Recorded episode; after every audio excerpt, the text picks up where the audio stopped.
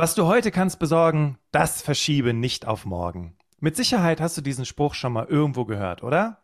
Meine Oma pflegte das immer zu sagen. Sie war eine sehr gewissenhafte und tüchtige Frau und bei ihr gab es einfach kein Aufschieben. Alles wurde sofort erledigt.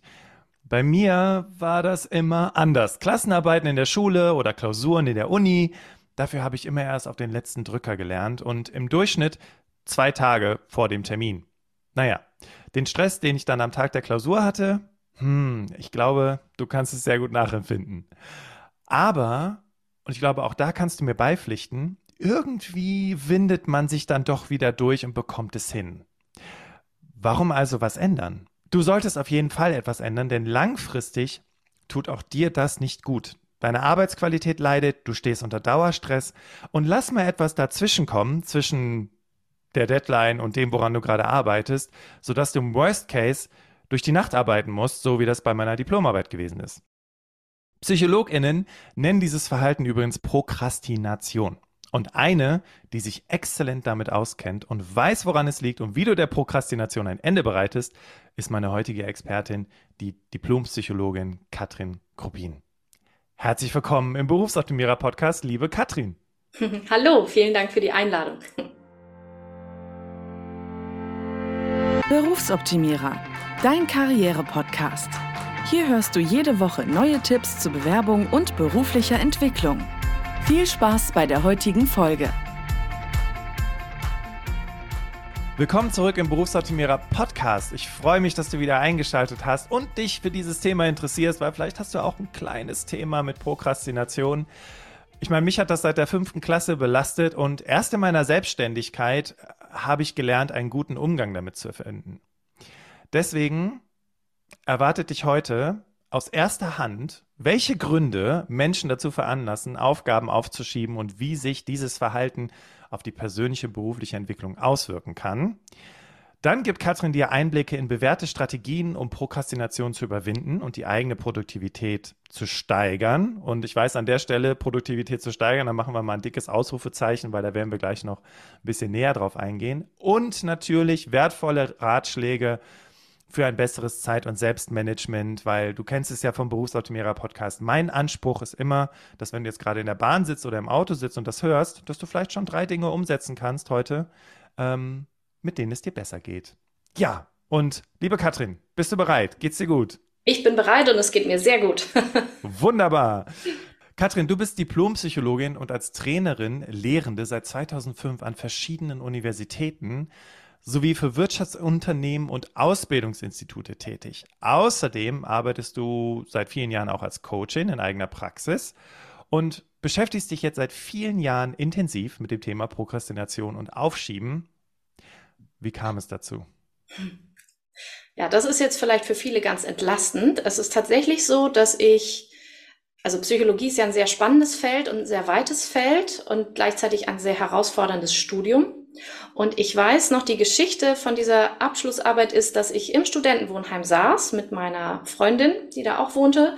Und ähm, dann sagte Mensch, ich müsste mal mit der Diplomarbeit anfangen. Das dauert ja bei uns immer gerne mal länger auch als die Monate, die man offiziell dafür zur Verfügung hat, denn wir forschen ja richtig und es ist oft nicht so absehbar, wie lange das dauert mit Datenerhebung und so. Also fängt man in der Regel früher an.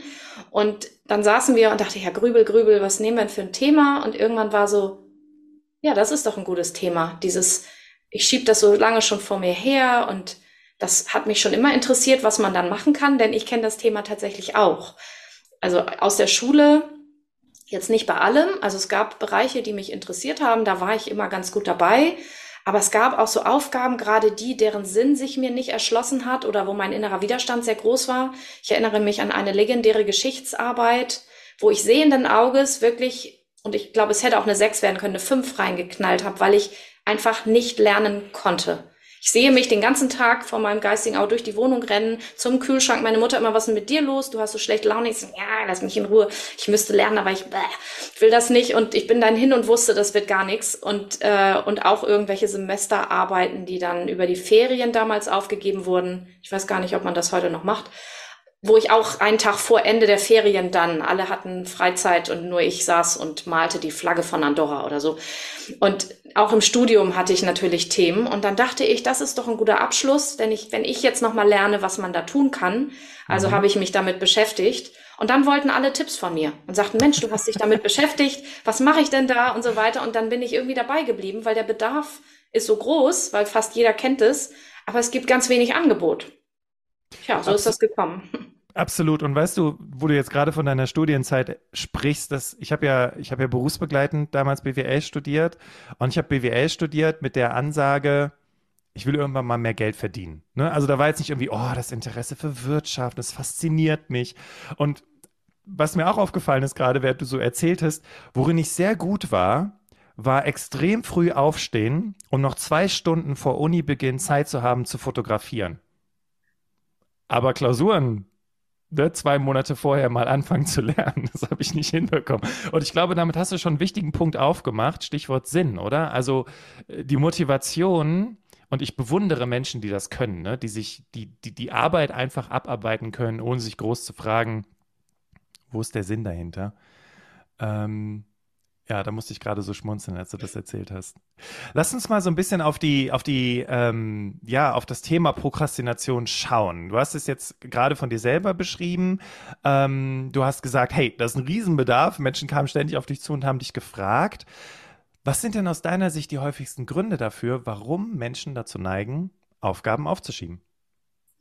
Ja, also ich fange mal an mit, was Leute denken, was der Grund ist. Viele Leute denken von sich oder glauben von sich, es sei mangelnde Struktur oder kein richtiges Zeitmanagement. Und das kann natürlich ein Grund sein. Deswegen belegen auch ganz viele Leute erstmal einen Zeitmanagement-Kurs. Ich habe aber auch viele Leute, die dann zu mir kommen, die sagen, ich habe schon mal Zeitmanagement-Kurs gemacht, das hat nicht funktioniert.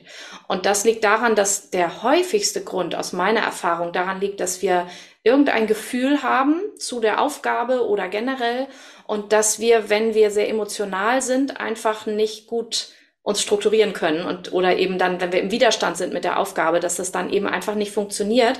Und Aufschieben oder Prokrastination ist ja auch was Irrationales. Also es ist, gehört zur Definition, dass es nicht so ist, ich verschiebe das jetzt, weil es gute Gründe gibt und ich verstehe warum, sondern ich weiß, ich müsste es tun, ich weiß, es passiert was, wenn ich es nicht mache, irgendwas Unangenehmes und trotzdem kriege ich es irgendwie nicht hin und ich habe keine Ahnung warum.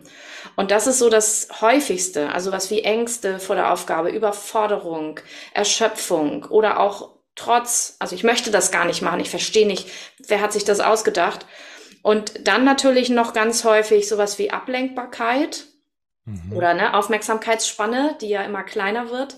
Und auch, was ich sehr häufig sehe, ist, dass ich eben das Warum nicht kenne. Also ich, wie du sagst, ich habe dann mein Studienfach gewählt und ich weiß aber gar nicht, ob das überhaupt die richtige Richtung ist. Und da ich nicht weiß, ob sich das Ganze lohnt, beschäftige ich mich unbewusst nicht so richtig damit oder ich weiß noch nicht, ob sich die ganze Arbeit eigentlich rechnet. Das wären so einige der Top 5 oder 6.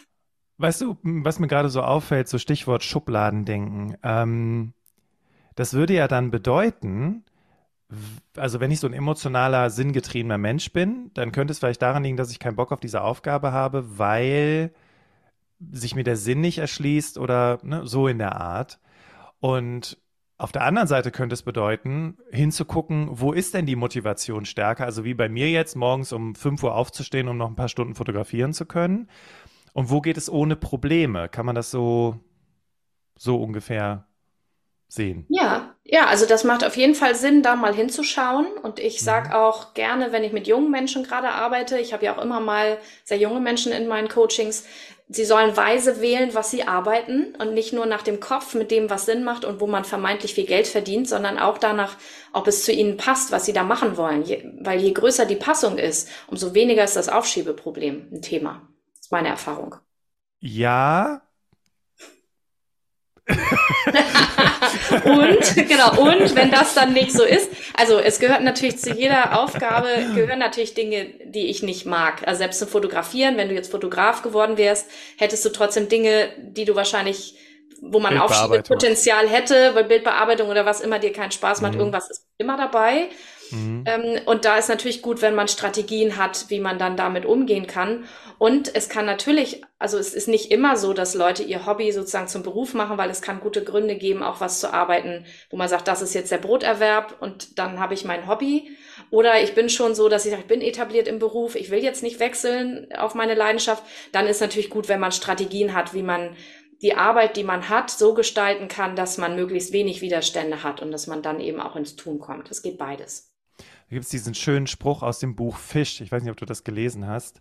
Ähm, da geht es um eine Dame, die so eine komplette Abteilung neu organisieren muss, die, wo die Motivation im Keller war und wo ähm, ja auch die Stimmung und der Umgang untereinander und auch die, die Wahrnehmung in der Firma extrem negativ von dieser Abteilung gewesen ist.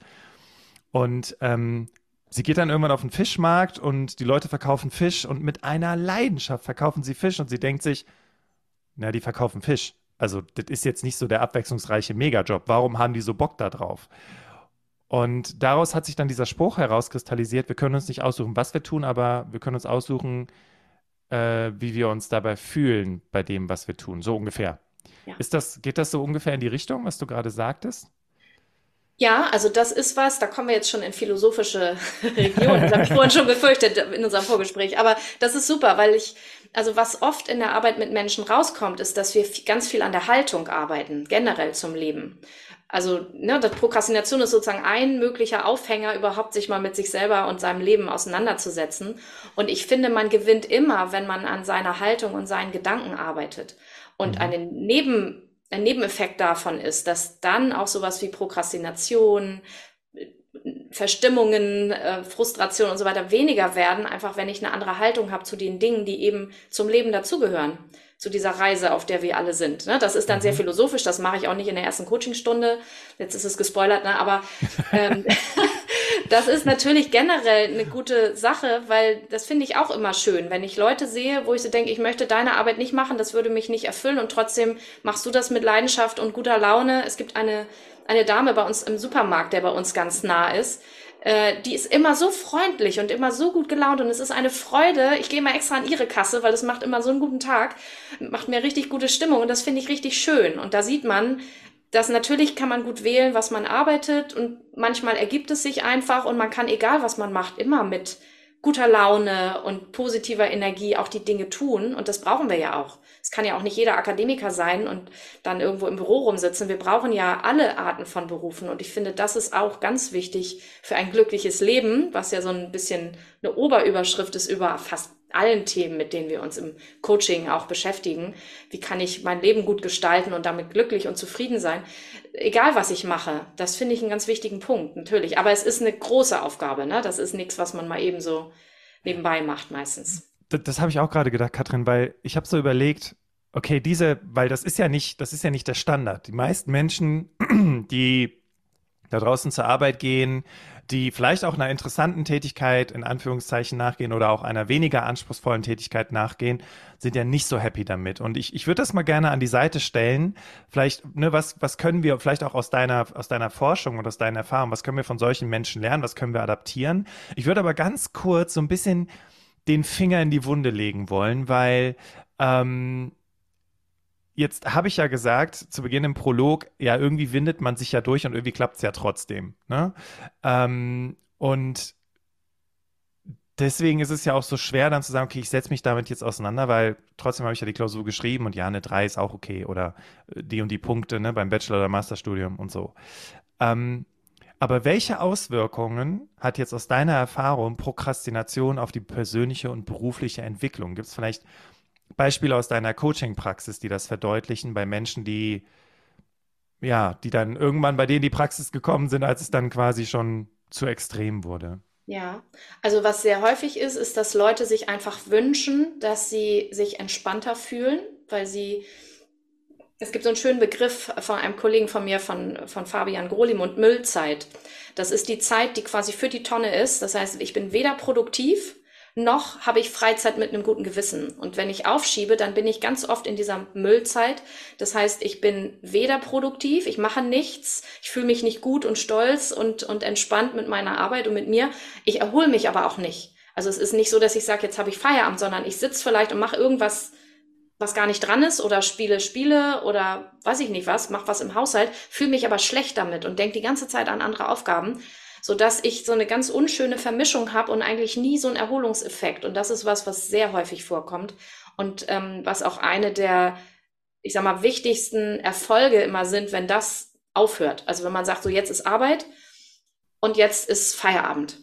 Und es hat natürlich ganz viel mit Selbstwirksamkeitserleben zu tun. Das ist ja ein ganz wichtiger Punkt für uns Menschen, dass wir das Gefühl haben, ich habe die Dinge im Griff, ich, ich kann Dinge gestalten, ich schaffe das, was ich mir vornehme. Das heißt, es geht auch oft zu Lasten des Selbstwertgefühls, wenn ich oft aufschiebe. Ich kriege so ein ganz negatives Selbstbild, wenn es schlecht läuft. denke ich, ne, ich bin so ein doofer Aufschieber, ich krieg nichts hin, ich bin so ein Loser. Wir haben dann so, wir haben ja immer so einen Gedankenmonolog mhm. mit uns selber und der ist dann oft sehr, sehr negativ. Das sind also so innere Auswirkungen. Und natürlich gibt es auch äußere Dinge von verpatzten, verpassten Prüfungen, häufige Strafzahlungen, weil irgendwelche Dinge nicht rechtzeitig erledigt worden sind oder dass man irgendwelche Anträge nicht rechtzeitig ausfüllt und dadurch Geld verliert. Oder ich hatte schon öfter Leute im Coaching, die haben irgendwo eine Wohnung vielleicht sogar geerbt oder so, müssen die aber aufräumen, sanieren, vermieten und verlieren da irgendwie Geld oder also von bis, ne? Ähm, das gibt schon durchaus alles und das heißt, es gibt schon gute Gründe, dass man sagt, ich müsste da mal tatsächlich ein bisschen die Sachen auf die Reihe kriegen. Das ist echt teuer. Aus, aus meiner Welt vielleicht auch so ein bisschen die Erfahrung, wenn ich zum Beispiel Konzepte ausarbeite für Kunden, für Trainings beispielsweise dann war für mich auch einer der Game Changer, wenn ich das kurz vorher mache, kann ich nicht andere Leute fragen um Feedback, beziehungsweise das mit denen nochmal durchspielen, um da wirklich auch gute Qualität abzuliefern, ne? Sondern es ist halt eher so ein mit der heißen Nadel gestrickt von der Stange irgendwie. Und du selber hast auch das Gefühl, also jetzt in meiner Selbstständigkeit, ja, du hast jetzt hier ein Training konzipiert, aber geil ist es nicht. Ne? Und äh, das war für mich halt auch eine Erkenntnis zu merken, ich habe gar keine Zeit, andere Leute um Hilfe zu fragen, beziehungsweise, ne, so 22 Uhr, hey, hast du noch gerade eine Stunde Zeit, um dir mal kurz mit mir hier mein, mein Drehbuch anzugucken für den Vortrag? Ja, und ähm, ja, das kann ja dann auch auf Dauer nicht, nicht funktionieren. Ja, finde ich, äh, ich glaube, das ist so der Moment, diese Müllzeit, die du gerade beschrieben hast, ne? Ich glaube, das ist so dieses, man sitzt da und man denkt, oh, und irgendwie, weiß ich nicht, ist, ist, redet man auch ganz schlecht mit sich selbst. Ne? So, ja. Absolut, absolut. Und was noch dazu kommt, weswegen dann auch mehrere, also schon viele Leute da waren, die jetzt, ich habe ja viele junge Menschen im Coaching, gerade so im Studium, Ausbildung, Schule und so. Ich habe aber auch ganz viele, äh, sag mal, reifere Semester, so mehr mein Jahrgang oder dein, also unser Jahrgang irgendwie so. Und da ist es dann eher so, dass man irgendwann zu alt wird, so nenne ich das, für diese alten Bewältigungsstrategien. Also bei mir war irgendwann der Punkt, wo ich abends 22 Uhr merkte, ich habe überhaupt keine Lust, jetzt die halbe Nacht noch die Sachen für morgen zu machen. Das ist mir viel zu anstrengend. Ich möchte jetzt schlafen, ich möchte mich erholen und merkte so, nee, das geht so nicht mehr es, es funktioniert so nicht mehr. Ich, ich funktioniere auch nicht mehr gut, wenn ich nicht gut schlafe. Ja, also meine Tochter hat das nochmal auf die Probe gestellt, weil Kinder wecken einen ja immer nachts und ich merkte aber auch dafür, ich habe ihr das auch vor einiger Zeit mal gesagt, so, ich werde zu alt dafür, du musst jetzt durchschlafen. so, also es gibt so diese Bewältigungsmechanismen, die so mit 20, 30 ganz gut funktionieren, wo man das einfach dann so im Adrenalintunnel durchkloppt, aber irgendwann hat der Organismus da keine Lust mehr drauf und spätestens dann ist es ein Punkt, wo man sagt, jetzt muss ich was verändern. Dann kommen auch viele. Kannst du noch was über die Auswirkungen sagen? Weil ich fand das ganz gut, dass du jetzt auch mal so über, über die psychische Gesundheit gesprochen hast, beziehungsweise wie das zu einem chronischen Problem werden kann. Jetzt mal angenommen, ich höre den Podcast, ich denke, ja, ja, also ich kümmere mich da nächste Woche drum, Prokrastination anzugehen. Wie sieht das aus, wenn das quasi ja, zu einem chronischen Problem wird? Was, was kann das psychisch mit mir machen?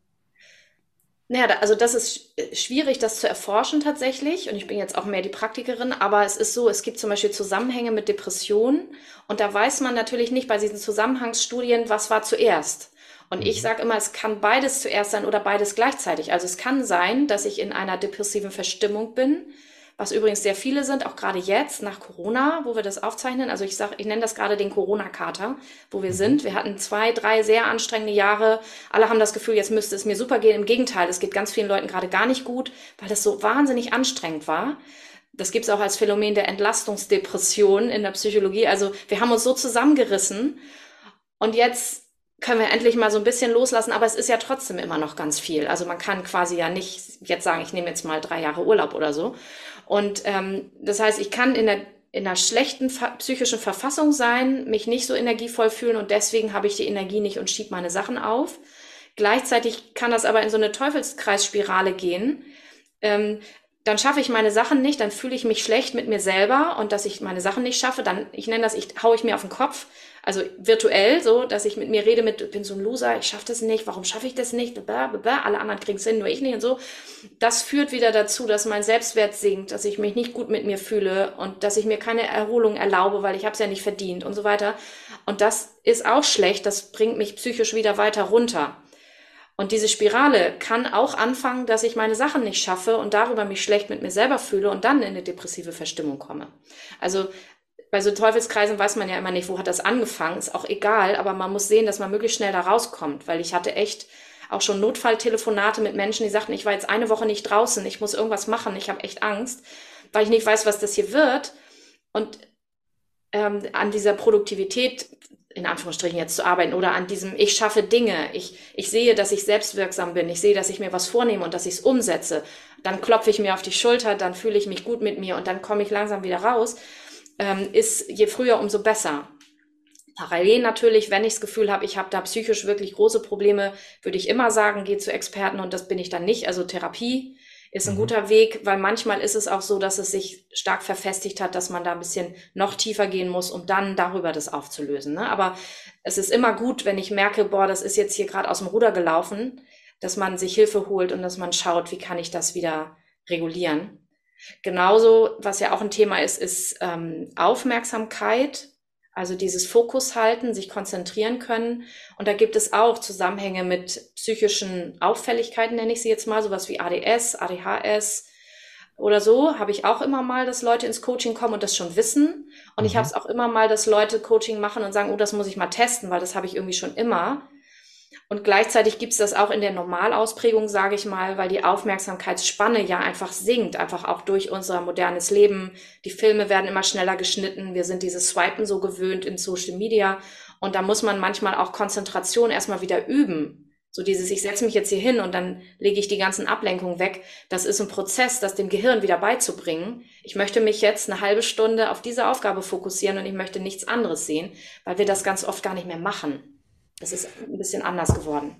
Äh, ja, also tatsächlich und es ist jetzt ganz cool, ich mache ja gerade ganz viele Häkchen bei vielen Fragen, die ich dir stellen wollte, weil du das, man merkt einfach, wie sehr du dieses Thema schon durchdrungen hast, Katrin, und äh, wie sehr du einfach darüber Bescheid weißt. Und ich habe jetzt gerade den Haken so bei Technologie gesetzt, ne, so hat Technologie Einfluss darauf.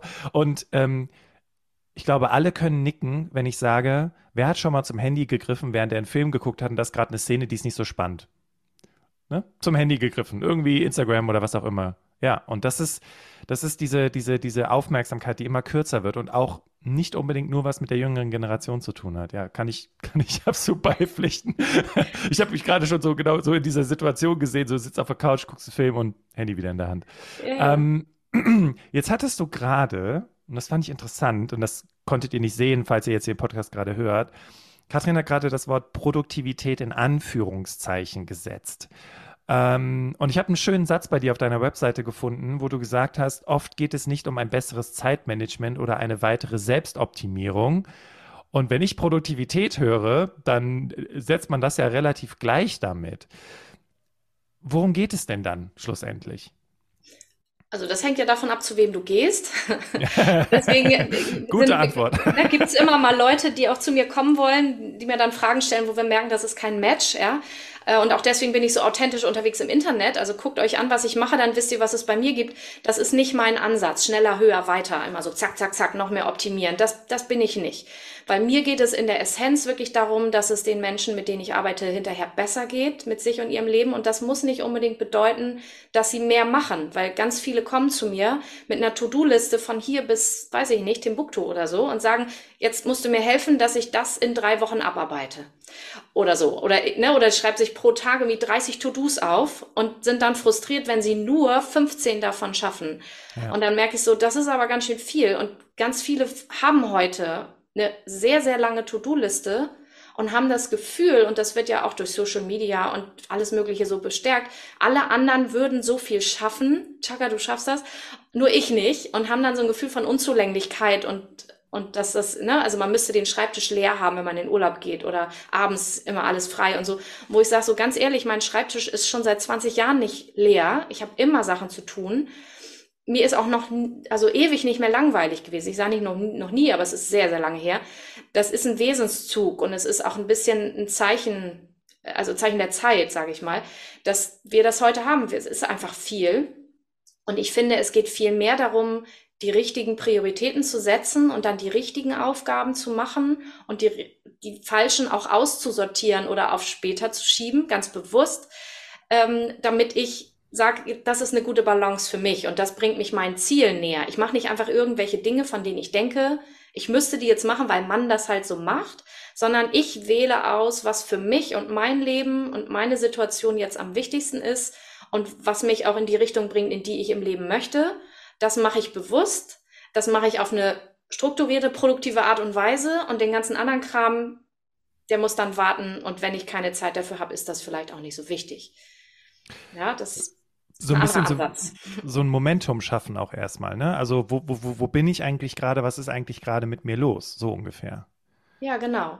Und das hat natürlich ganz viel mit Ziele setzen zu tun. Also wo will ich eigentlich hin? raus aus diesem Autopilot oder wo denke ich, wo ich hin müsste, weil das ist auch ein großes Hintergrundthema hinter dem Ganzen, dass ich innerlich vielleicht in Frage stelle, ob ich auf dem richtigen Weg bin und dann unbewusst das Ganze sabotiere. Deswegen ist es nicht so bequem mit mir zu arbeiten, glaube ich, weil man dann schon ein bisschen tiefer guckt. Aber es ist sehr lohnend, sich darüber mal Gedanken zu machen, weil auch wenn wir heute so nah an die 100 werden, die meisten, ja nicht alle, aber viele Menschen, heißt das ja trotzdem, dass es blöd ist, wenn man ganz viele Jahre in die falsche oder so unpassende Richtung geht. Ja. Also vor allem, ähm, also ich arbeite viel mit Menschen, die auch irgendwie seit 20 Jahren im Konzern sind und jetzt gibt es äh, ne Riesenstellenabbau, Outplacement ist das Stichwort, was dahinter steckt, ne, dass die Leute dann einen Aufhebungsvertrag unterschreiben und sich was Neues suchen.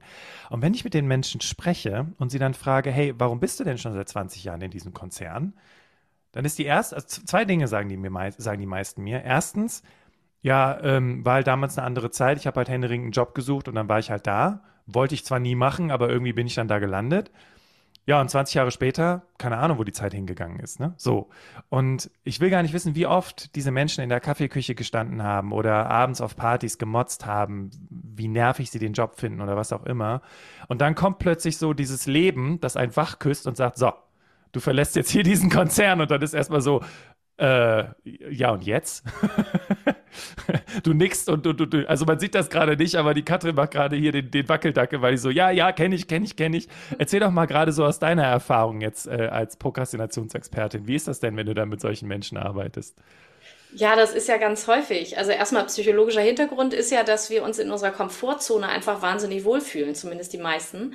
Und dass das Gehirn das auch mag, weil es gibt ja Teile im, in unserem menschlichen System, die sind nur auf Überleben aus und die sind gar nicht darauf aus, dass wir größere Ziele erreichen, dass wir glücklich werden oder irgendwie so verrückte Dinge, sondern die sind noch so Steinzeit, so mit, ist da gerade ein Säbelzahntiger? Nein, okay, wir lassen alles so, wie es ist. Das scheint eine gute Ecke zu sein, wo wir sind. Und alles, was wir machen, was außerhalb der Komfortzone ist, bringt diese Teile in Alarmbereitschaft mit. Wie, du willst was anderes machen? Lass das. Du hast bis heute überlebt, ja?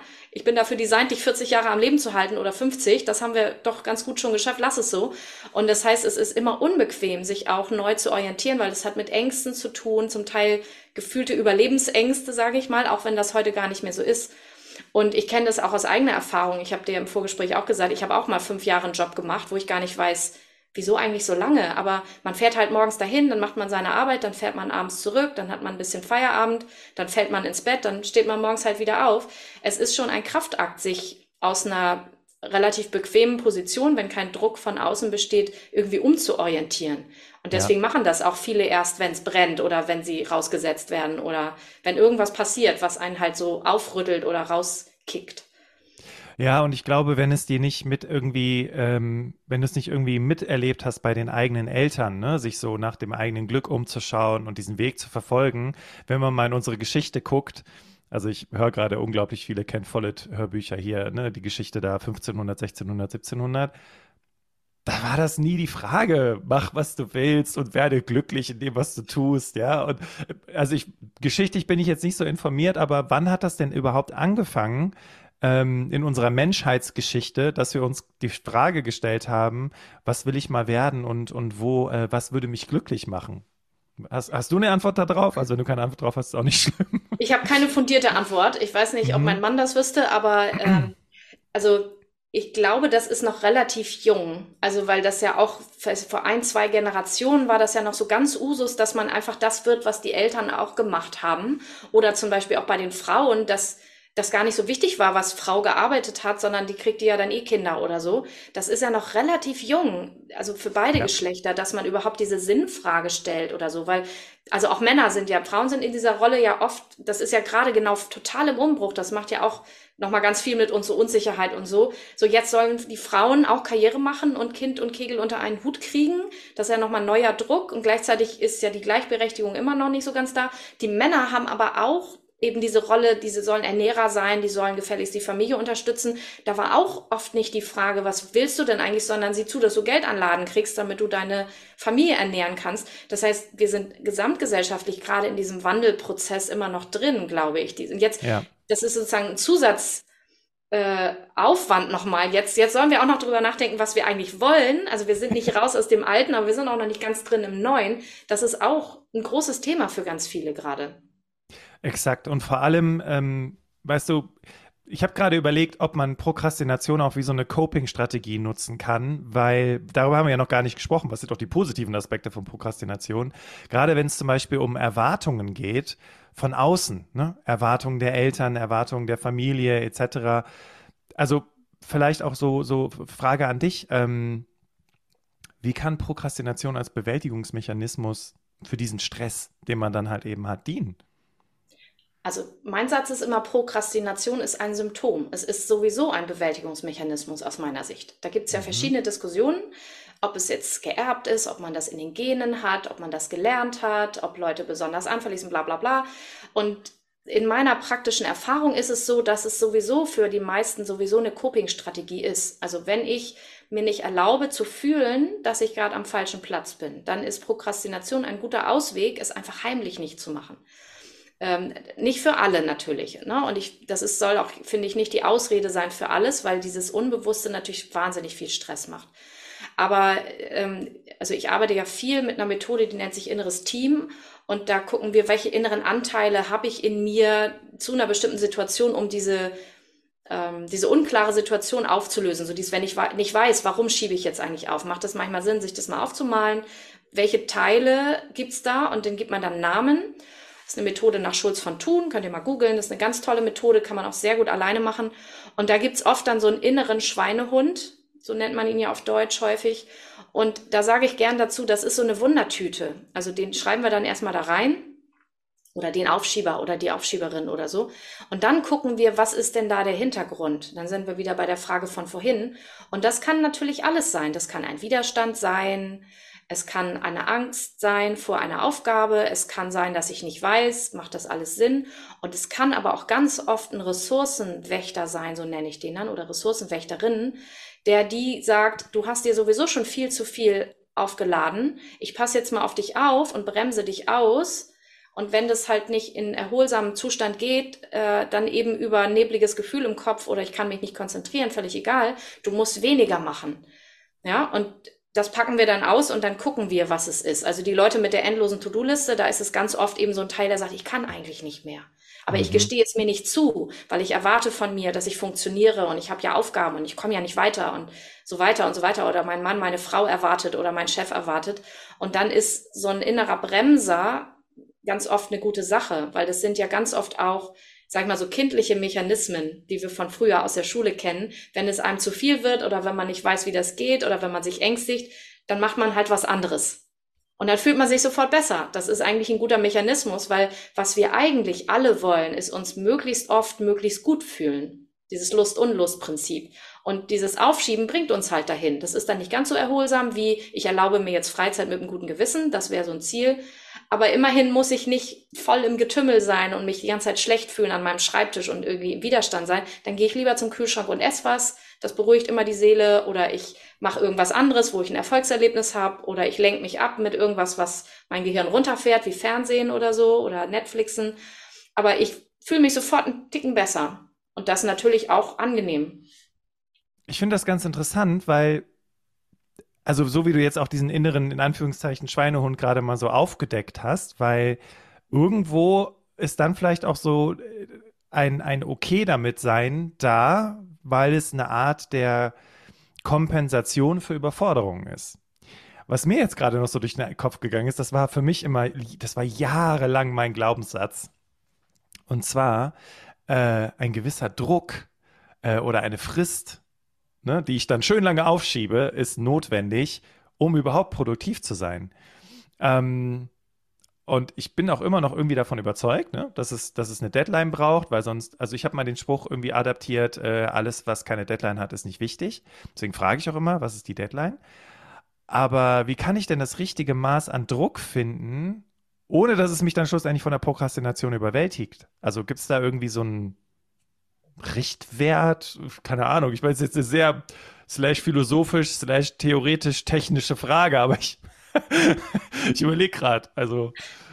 Also ich glaube, eine Deadline, die für jeden passt, geht, gibt es nicht, weil der Alltag von jedem und jeder Einzelnen ist ja total unterschiedlich.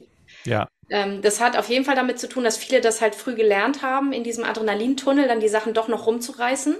Und dadurch lernt natürlich der Organismus, oh, das klappt ganz gut, das fühlt sich auch ganz gut an, wenn man so unter Adrenalin dann noch so die Sachen macht. Das ist ja so ein bisschen der Fight-Modus. Es gibt ja die Stressreaktion in drei Ausprägungen. Fight, Flight, Freeze. Also mhm. kämpfen, flüchten oder sich totstellen. Und äh, dieser Kampfmodus, in dem man dann die Sachen noch schnell zusammenholzt, ist auch mit ganz viel Adrenalin und auch Endorphine werden dann, wenn man es geschafft hat, irgendwie ausgeschüttet, oh, geschafft und so. Das macht ein bisschen süchtig tatsächlich und es setzt natürlich alles, was wir machen, einen Lernprozess in Gang, dass wir denken, okay, das funktioniert am besten, dann machen wir das so. Na, dann lassen wir es so und, und das ist ganz gut. Nur, dass es natürlich nicht beliebig erweiterbar ist. Also du hast vorhin von deiner Abschlussarbeit gesprochen und ich hatte auch schon mal mindestens einen Fall, der ist in ein Training gekommen und sagt, ich habe meine Bachelorarbeit in zwei Wochen geschrieben. Es ging mir noch niemals in meinem Leben so schlecht. Ich möchte mir das für einen Master nicht vorstellen. Da wäre ich wahrscheinlich tot.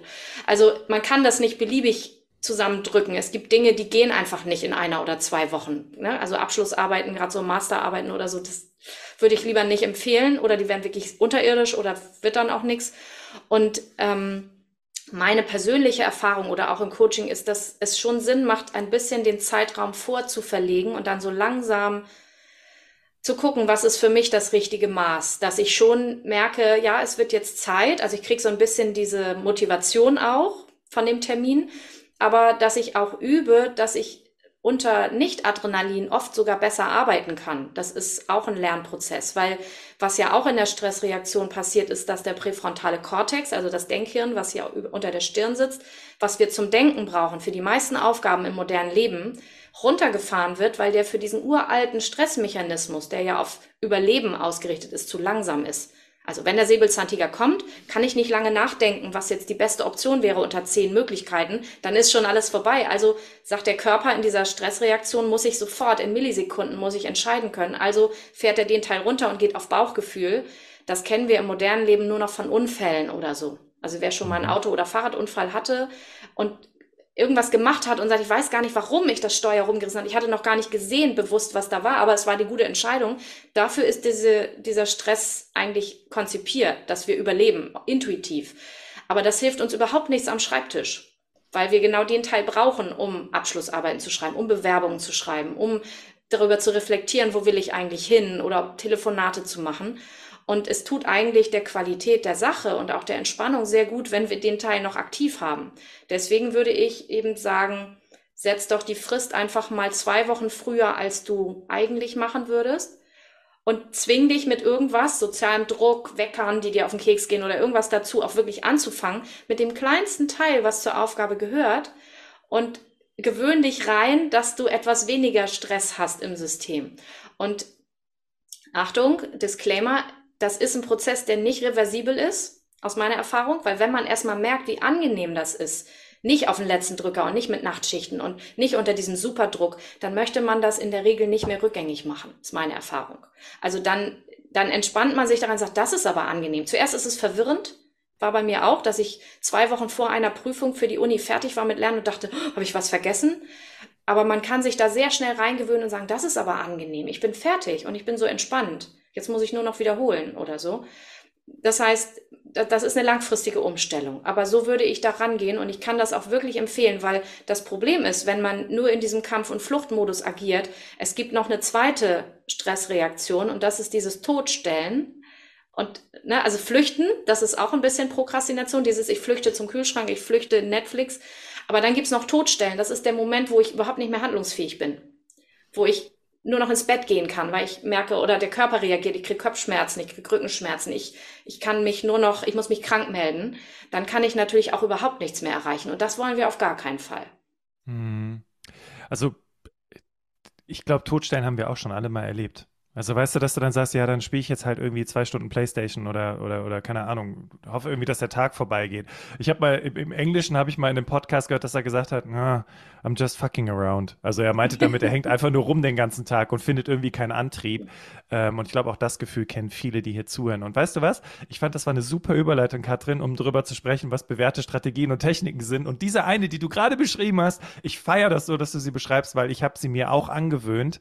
Ähm, ich habe ja eben erzählt, ich arbeite viel konzeptionell, Trainings und so ein Kram und ähm, ich habe mir ja genau in meinen Kalender auch so kleine Blöcke gesetzt und arbeite halt immer dann zwei Stunden an dieser Sache. Und genau, wie du sagst, ich fühle mich danach gut. Ich freue mich darauf, mich damit auseinanderzusetzen. Ich wechsle auch den Ort. Ich setze mich dann ins Wohnzimmer zum Beispiel mit meinem Laptop oder so und äh, arbeite da ein bisschen dran rum. Und zwei Stunden sind dann vorbei. Ich habe wieder was gemacht und dann kann ich mich wieder auf andere Dinge konzentrieren. Und das äh, kann ich kann ich hundertfach bejahen, dass das eine Mega-Strategie ist. Ähm, lass uns noch auf ein paar andere Strategien und Techniken schauen. Vielleicht auch so ein paar hm, also uns hören ja gerade Menschen zu, die auf dem Weg zur Arbeit sind oder in der Bahn sitzen. Vielleicht noch so ein paar Last-Minute-Strategien. Was fällt dir denn da, was hast du denn da, was ich jetzt vielleicht heute schon anders machen könnte, ähm, um einen Anpack zu kriegen an diese Prokrastination? Ja, also du hast ja noch ein paar Sachen genannt und ich würde die mal unter die Überschrift setzen. Ich nenne das gerne sich das Leben leichter machen. Also das, wie, das wollen ja auch alle. Also dieses, wie, also wir haben ja oft so im Bild im Kopf, wie Arbeit sein muss. Und dann zwingen wir uns dazu, muss immer am Schreibtisch sitzen, ich muss das in dieser Position, ich muss immer x Stunden durchkloppen, weil wir es halt so kennen. Und alles, was das aufbricht und die Arbeit an sich angenehmer macht, macht es einem langfristig leichter daran zu gehen. Also die Aufgabe kleiner machen oder kleine Häppchen packen und ich sage, und das ist auch gleichzeitig was gegen diese Angst. Also man muss ja auch was mit diesen Emotionen machen zu der Aufgabe, die wir ganz oft haben. Und das, was man am besten selber zu Hause machen kann, was auch nicht so sehr psychologisch ist, sondern mehr so praxisnah ist, ich mache die Aufgabe in so kleine Häppchen, dass ich denke, das lohnt sich ja fast gar nicht anzufangen. Dann ist da keine Angst und dann mache ich das einfach. Und dann kann ich diesen Sog nutzen, den wir auch haben. Wenn wir was angefangen haben, wollen wir das gerne auch zu Ende machen und gleichzeitig auch Pausen machen, so wie du sagst, so in, in Time-Blocks zu arbeiten, dann wieder ein bisschen mich mit was anderem beschäftigen, den Ort wechseln. Du hast auch, glaube ich, äh, weiß nicht mehr, ob es Vorgespräch oder jetzt im Podcast war, gesagt, ähm, dann, dann rede ich mit jemandem darüber. Also alles, was es einfacher macht, dass ich die Aufgabe gar nicht als so schlimm empfinde, hilft mir auf jeden Fall, das anders zu bewerten und nicht so sehr in diese Stressreaktion reinzugehen. Und das alles, was mir da hilft, und das ist individuell natürlich wieder verschieden, das hilft auf jeden Fall, mehr ins Tun zu kommen und pragmatisch die Dinge dann auch einfach abzuarbeiten. Natürlich rechtzeitiger Anfang, also sowas wie Vortermine setzen und auch ernsthaft sie zu meinen.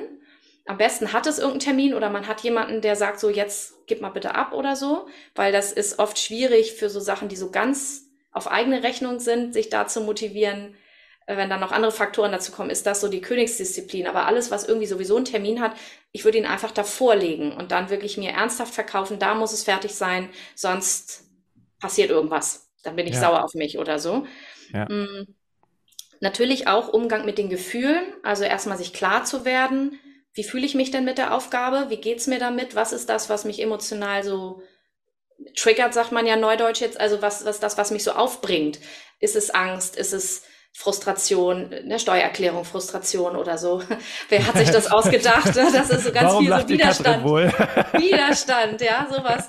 Oder äh, auch bei, bei Prüfungen oder so ist ganz viel so drin, so, oh, das ist so ekelhaft oder ne, so Widerwillen und so weiter. Also was für ein Gefühl ist es und dann Wege zu finden, damit irgendwie produktiv umzugehen. Und das kann auch von Entspannungstechniken über Hypnose oder Selbsthypnose bis Sport gehen. Also alles, was mir hilft, dieses Gefühl irgendwie aus dem Körper, also es darf ja da sein, aber es zu fühlen und dann aber auch wieder rauszukriegen aus dem Körper.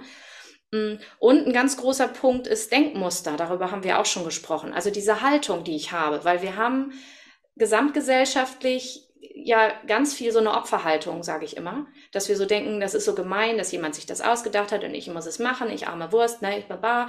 So, das ist sehr, sehr häufig. Wir klagen sehr gern und das ist so ein sekundärer Krankheitsgewinn im Psychologischen, so dieses, dann kriegt man Zuwendung, dann sagen die Leute, ja, das stimmt, aber auch, ja, genau, das Wetter ist auch so schlimm.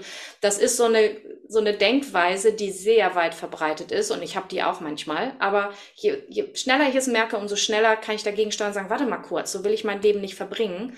Und dass ich rausgehe aus diesem Opfer, dieser Opferhaltung, ich arme Person muss das jetzt machen und ich will gar nicht, hin zu, okay, ich habe mich dafür entschieden. Wie kann ich das jetzt gut über die Bühne bringen? Und vielleicht entscheide ich nächstes Mal dann anders, dass es besser passt. Aber jetzt für diesen Moment muss ich es jetzt irgendwie machen, weil ich habe ja nun unterschrieben. So. Und das ist eine andere Strategie. Das man muss dafür aufgeben, dass man dieses, oh, ja, dass man das so kriegt, so du bist aber auch arm dran, das opfert man sozusagen. Dafür kriegt man aber dieses Gefühl von, ich krempel jetzt die Ärmel hoch. Mhm. Und ne, eine meiner Lieblings-YouTuberinnen sagt, getting shit done. So, ne, let's get shit done. So, Ärmel hoch und jetzt mache ich das. So, ich habe es mir anders vorgestellt, aber jetzt habe ich es halt mir eingebrockt, jetzt löffel ich das einfach aus. Und mein Satz dazu ist, ich habe gar keine Lust, deshalb mache ich sofort. Weil je schneller ich es weg habe, umso schneller habe ich es von der Hacke und fühle mich gleich wieder besser. Also es ist so ein Gesamtkonstrukt aus all diesen Dingen, die ganz gut funktionieren. Und wenn man selber das Gefühl hat, ich weiß gar nicht, wo ich ansetzen soll, natürlich such dir jemanden, der dich dabei unterstützt. Was für eine Überleitung. Was für eine Überleitung, ne? Was Grandios. Katrin, Grandios. Weil, weil, weil, weil, weißt du, ich denke mir so, also, weißt du, ich, ich höre dir gerade so zu, ich habe auf deiner Webseite gesehen, dass du auch mittlerweile Hypnose anbietest, ne? Wenn man merkt, okay, es geht gar nicht mehr und Hypnose ist wirklich super effektiv. Ich habe es in meiner Coaching-Ausbildung erfahren und auch schon in anderen äh, äh Kontexten, äh, wie man Dinge wirklich super schnell äh, verändern kann. Du hast aber auch uns heute was mitgebracht hier in dem Berufsoptimierer Podcast für die Menschen, die jetzt hier zuhören und sagen, hey, okay, I'm ready, ich gehe das Thema an und nicht morgen, sondern jetzt. Ja, jetzt höre ich gerade den Podcast, jetzt gehe ich in die Show Notes und jetzt, ähm, Leute, das soll auf keinen Fall manipulativ sein, ähm, jetzt melde ich mich hier zu dem äh, Online-Kurs von der Katrin Grubin an, denn die Katrin, zum einen hat sie einen eigenen Podcast, aber sie hat auch einen Online-Kurs mitgebracht, endlich Schluss mit dem Aufschieben. Und Katrin, vielleicht erzählst du einfach mal ganz kurz, worum geht es in dem Online-Kurs? Was, was kann ich da für mich mitnehmen? Was habe ich davon? Und ähm, ja, wie komme ich da dran? Genau, also der Online-Kurs umfasst quasi mein gesamtes Präsenztraining zum Thema Schluss mit dem Aufschieben. Also es ist ein mächtiges Ding, es ist ganz viel Input und ähm, er wird auch immer wieder überarbeitet. Also ich bin gerade dabei, bring ihn, also ihn nochmal auf den neuesten Stand zu bringen. Und ähm, da tue ich eigentlich quasi fast alles rein, was ich zum Thema weiß, so dass man gucken kann. Also es fängt jetzt an mit einem, ähm, einem kleinen ja, Webinar, das war aber länger, also so einem kleinen Kurs sozusagen, warum schiebe ich eigentlich auf, dass ich überhaupt erstmal rauskriege, was ist denn so meine Hauptbaustelle. Und dann gibt es ganz viele Module zum Thema Zeitmanagement, zum Thema Gefühle, zum Thema Denkmuster, ähm, verschiedenste Dinge ähm, wo man halt wirklich dann zielgerichtet gucken kann, okay, wo setze ich jetzt für mich an? Oder du machst das ganze Paket und gehst einmal durch, Stück für Stück und sagst, dann optimiere hier ein bisschen und da ein bisschen, weil bei vielen ist es ja multifaktoriell. Also es sind ja mehrere Dinge oft, die dazu führen, dass ich bestimmte Aufgaben nicht mache. Und ähm, dafür, dass er so einen großen Umfang hat, ist er noch relativ preiswert, finde ich. Ich wollte ihn aber erschwinglich machen und ich werde ihn jetzt auch nochmal überarbeiten wie genau, weiß ich noch nicht genau, aber wer ihn sozusagen jetzt kauft, kriege ich noch zum alten Preis und kriegt dann aber die Updates mit rein. Da werden auch noch ein paar Hypnosen in der nächsten Zeit reinkommen, weil ich das ja letztes Jahr dazugenommen habe, um das Unterbewusstsein mehr mit reinzunehmen, weil da liegen natürlich 95 Prozent der Automatismen, die wir bewusst gar nicht steuern können. Und ähm, da, ich habe sehr gute Erfahrungen damit gemacht, sowohl im Coaching als auch in Gruppen. Sogar wenn ich nicht live da bin und wir nicht live an den Ursachen arbeiten, was ich natürlich im Coaching dann mache, so zielgenau. Wenn wir nur die kleine Variante von Hypnose machen mit Affirmationen, die man dann in Hypnose reintut, äh, das bringt auch schon richtig viel. Und deswegen werde ich auch in die Module jetzt in der nächsten Zeit noch Hypnosen dafür reintun, die den Prozess dann auch nochmal unterstützen. Das heißt, das ist ein ganz mächtiges Tool, wenn du sagst, na, ich habe jetzt keine Zeit für Einzelcoaching oder ich will lieber erstmal selber. Wenn du das volle Paket willst, dann hol dir den Kurs. Und wenn du hier gerade im Berufsoptimierer Podcast zuhörst, dann bekommst du sogar nochmal 10% Rabatt auf diesen Kurs.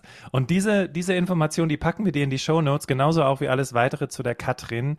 Und ähm, ja, Leute, also ich, also ich habe auch für mich selber jetzt ganz, ganz viel mitgenommen, so im Hinblick auf die eigene Prokrastination, weil ja, ich kriege das jetzt mit dem Konzeptionellen sehr gut hin, aber man, also ich habe immer wieder irgendwo Baustellen, wo ich so denke, warum gehe ich das nicht an? Warum hängt das jetzt schon seit drei Wochen an meinem Whiteboard und ich mache nicht weiter damit, ja? Und Katrin, ich glaube, du hast auch die eine oder andere Prokrastinationssache, die du gerne vor dich herschiebst, oder? Sie nickt. Okay. Ähm, ja, und ich möchte dir ganz herzlich danken, dass du hier im Berufsoptimierer Podcast heute dabei gewesen bist. Und weißt du was? Wenn du Menschen in deinem Umfeld hast, wo du sagst, ja, auch die prokrastinieren, dann teil doch mal diese Podcast-Folge, damit die Menschen eben auch von diesem Wissen von Katrin hier profitieren können. Und ansonsten sehen wir uns in einer weiteren Podcast-Folge nächste Woche Mittwoch wieder. Ganz herzlichen Dank, dass du heute dabei gewesen bist und uns zugehört hast und ganz lieben Dank an dich, liebe Katrin, dass du dein ganzes Wissen mit uns geteilt hast. Vielen Dank. Ich habe mich sehr gefreut, da zu sein. Das ist meine Mission. Vielen, vielen Dank. Und als letzten Satz möchte ich euch mitgeben, das Leben ist zu kurz für irgendwann. Am besten gehst du es jetzt sofort an und änderst was, wenn du sagst, ich bin nicht zufrieden mit irgendwas. Ganz viel Erfolg dabei.